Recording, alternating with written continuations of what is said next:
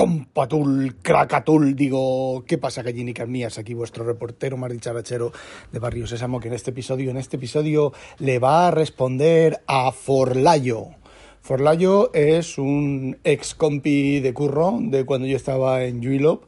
Creo que es el único que queda que tengo más o menos localizado, no porque hubiera historia rara ni nada, sino simplemente porque yo teníamos, teníamos un grupo de un canal de WhatsApp y con lo embarcadero me pasó igual y estuve unos días sin WhatsApp en el teléfono español, volví a activar el teléfono español en WhatsApp y me habían borrado, habían desaparecido todos los canales, todos los grupos, no solo esos dos, sino todos, todos, todos, todos. Yo tenía varios y bueno, pues eh, no estoy en ningún, en ninguno de esos. Eh, de, esos grupos, canales, no grupos, de WhatsApp. Así que pues casi he perdido el contacto con todos, menos con, con este hombre que, bueno, pues hemos coincidido en, en, en, Internet, en Internet, en Twitter. Y me imagino que, que simplemente ha sido porque hemos coincidido, no porque él me buscara. Yo no lo he buscado, yo de hecho de los nombres eh, a ver, los nombres ni los, no los recuerdo.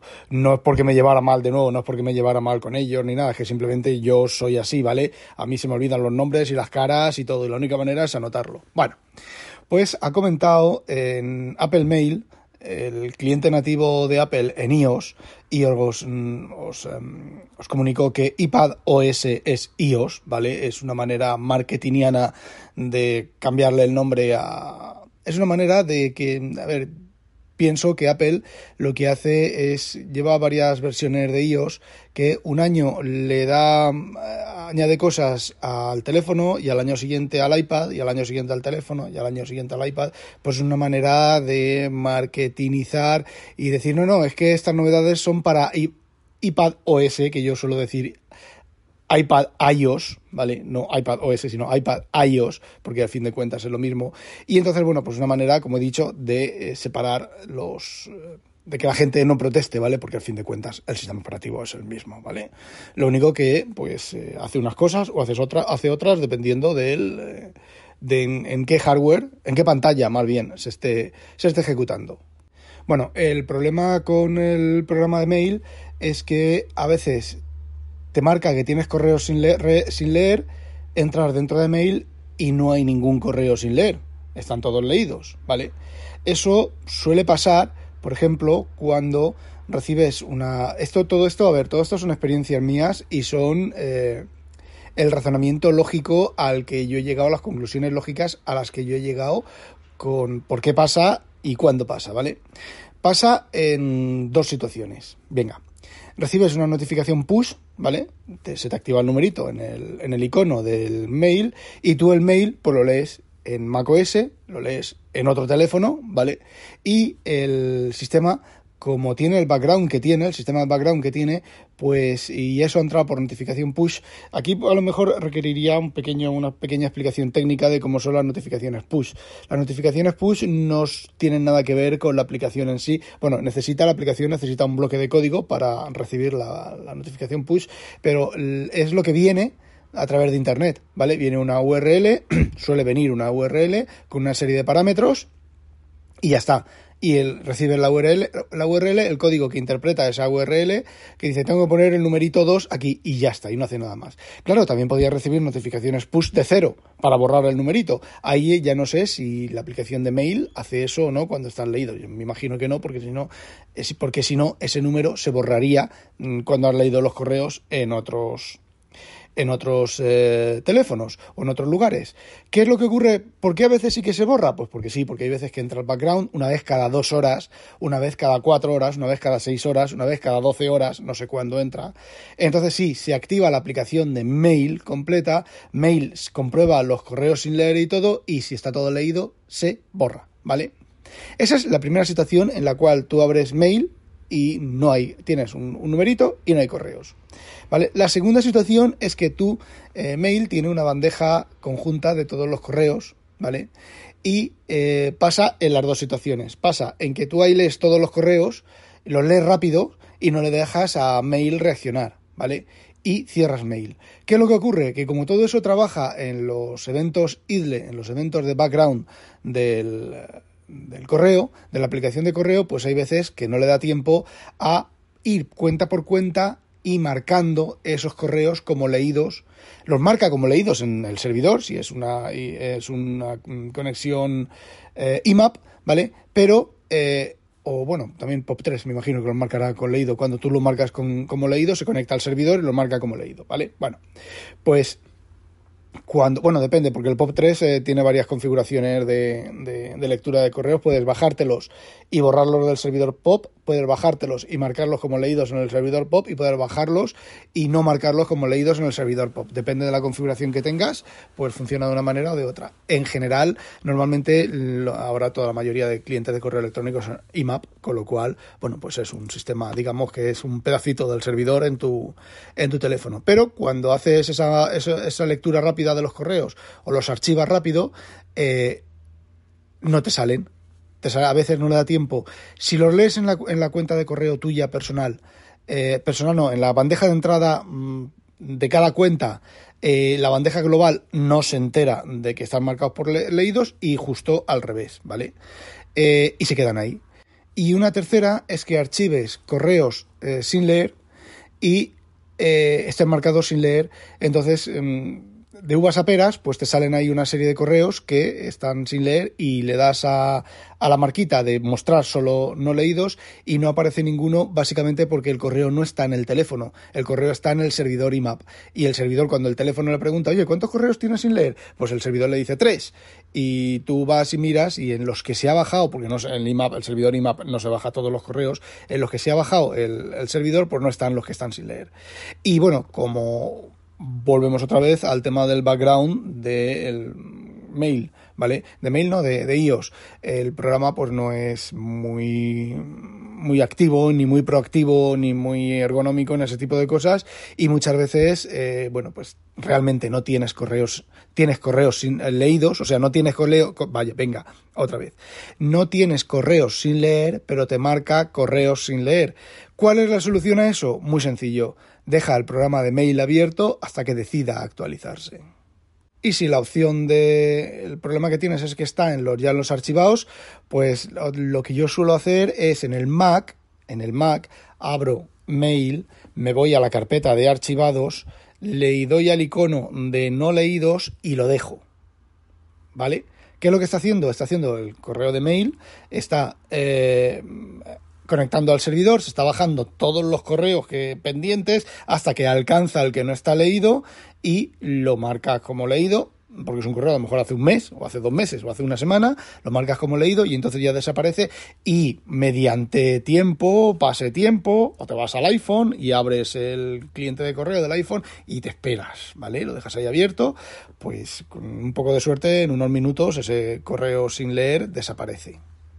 Otra opción, por ejemplo, si es Gmail y está realmente sin leer, te vas al cliente de Gmail, cliente web de Gmail, eh, ahí rápidamente ves el correo que está sin leer o le das al botón, marcas todos los correos como leídos y lo mismo, ¿vale? Te toca esperar tiempo.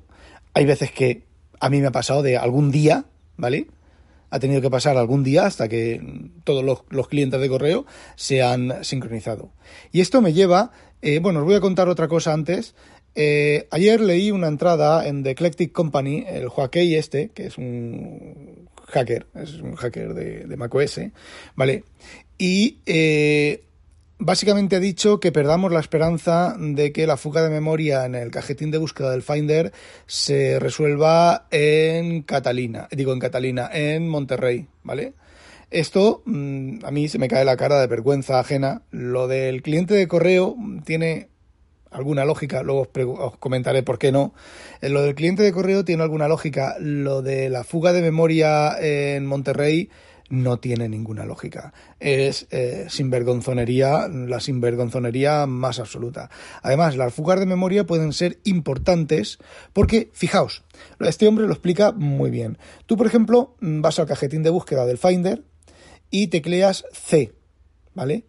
Y pues a lo mejor tienes 20.000 ficheros que empiecen por C o que contengan la letra C en el nombre, ¿vale? Pues, o que estén dentro del index de, Spotlight, eh, tengan una C, ¿vale? Pues bueno, eh, luego tecleas K, la A, ¿vale? Tienes a lo mejor 5.000 mm, ficheros con K, ¿vale? Eh, la memoria ocupada por los 20.000 ficheros anteriores no se libera. Luego tecleas la S. Sea eh, la S. Entonces tienes 300 ficheros, ¿vale? La memoria asignada por los 20.000 primeros ficheros, más la memoria asignada por los, mm, ya no me acuerdo, 300 ficheros eh, de la CA, no se libera. Conforme vas tecleando, no se libera, no se va liberando la información anterior. Eh, es muy fácil agotar el espacio de direcciones virtual de la aplicación de Finder en, en un par de búsquedas y convertir tu macOS en algo lentísimo.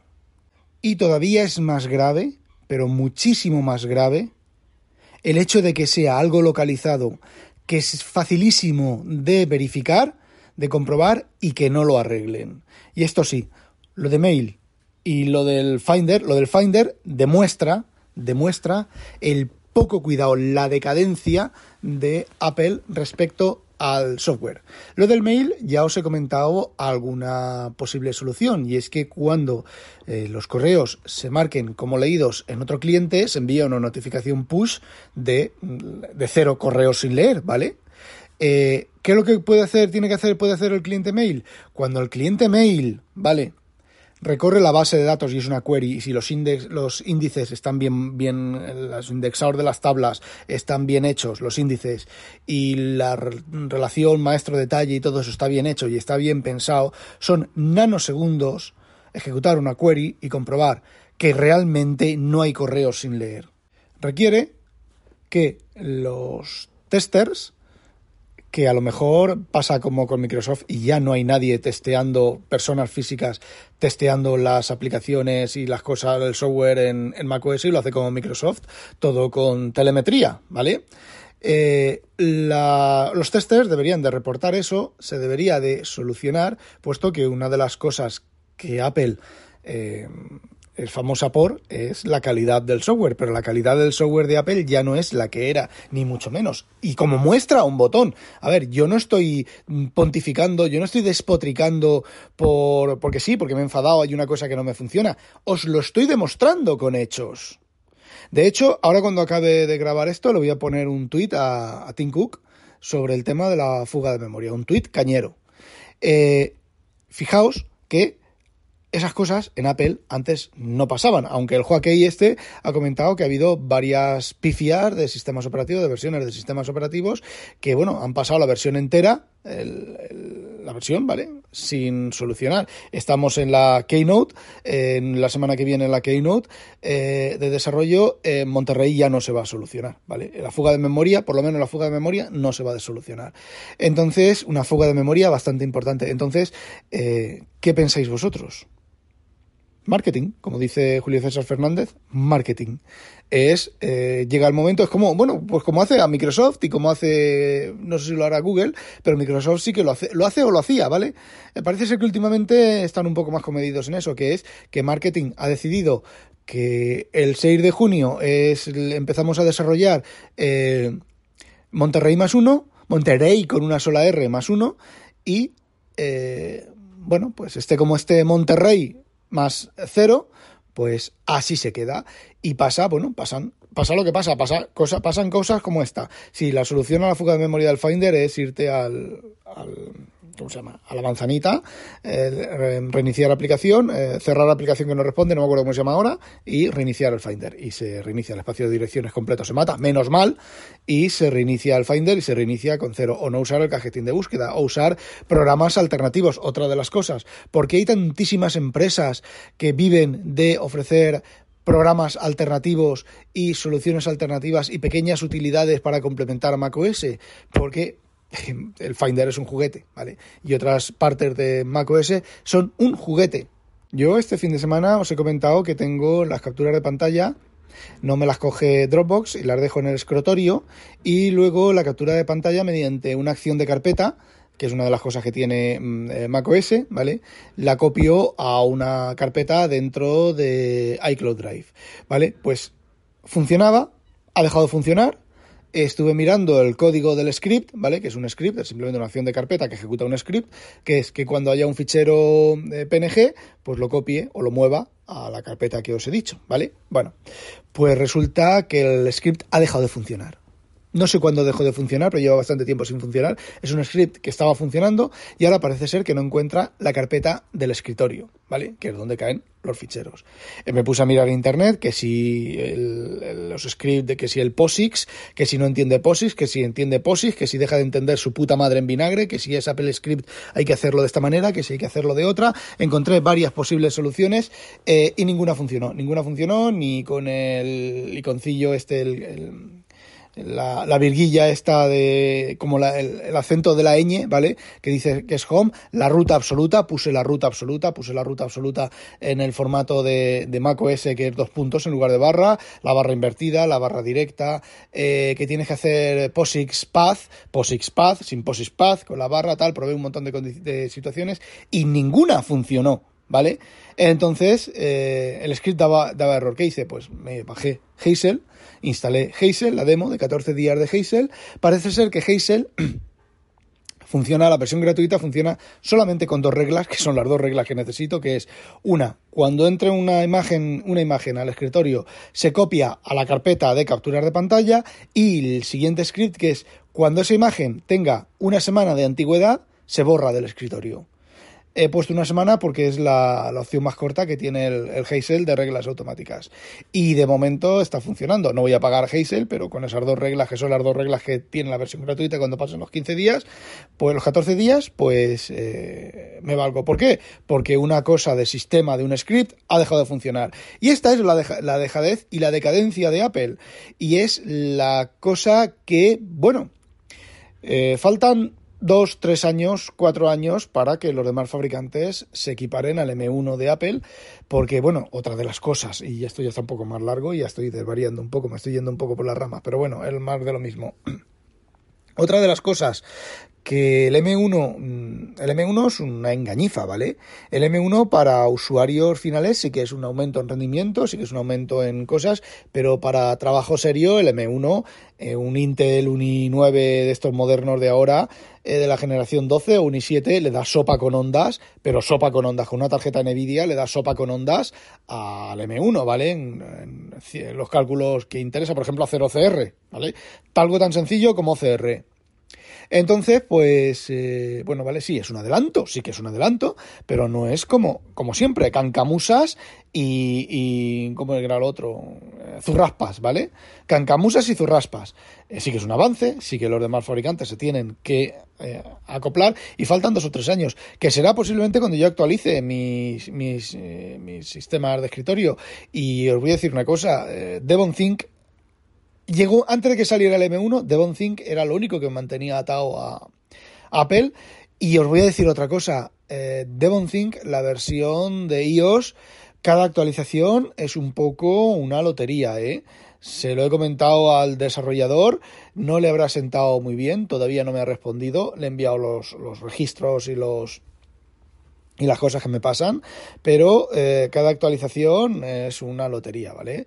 Hicieron una actualización, la 3.5 de iOS, y han jodido un montón de cosas de PDF que funcionaban en las betas, que yo las he probado en las betas y funcionaban, pero la versión final ha dejado de funcionar.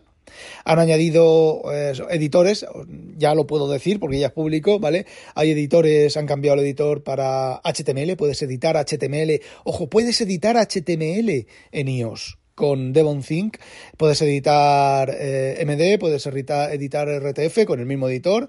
Eh, mm, funciona como funciona. Tienes CSS para los editores, ¿vale?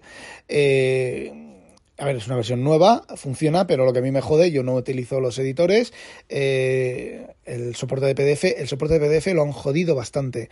Es una lotería que estés viendo un PDF y de repente, ¡pum!, te cambia al inicio de la pantalla, al principio o al final del documento, eh, salgas del PDF, abras otro PDF que tenía una posición y ha perdido. Normalmente el problema es la pérdida de posiciones.